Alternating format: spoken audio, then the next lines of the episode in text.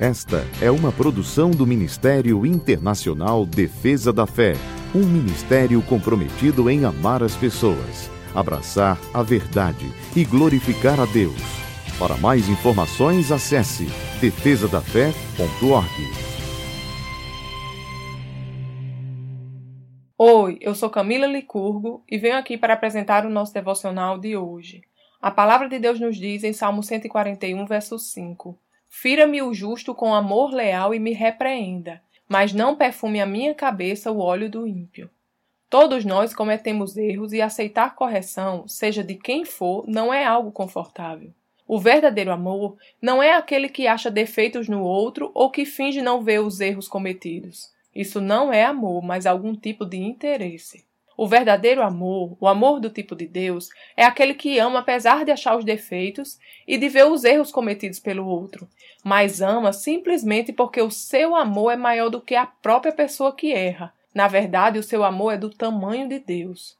O verdadeiro amor busca o melhor do outro e por isso não fecha os olhos para os seus erros, muito pelo contrário, mas em amor e longe de acusações, admoesta e ensina o melhor caminho.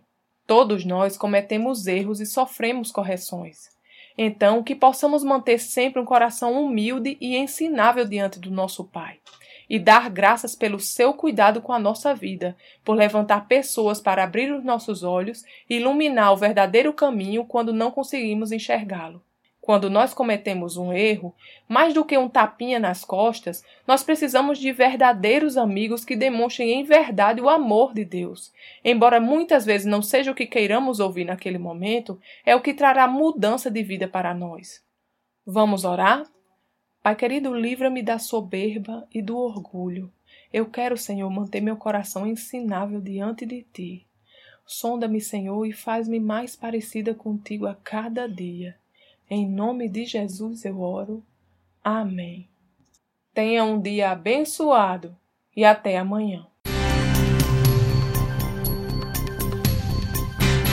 Essa foi uma produção do Ministério Internacional Defesa da Fé, um ministério comprometido em amar as pessoas, abraçar a verdade e glorificar a Deus. Para saber mais sobre o que fazemos, acesse defesadafé.org.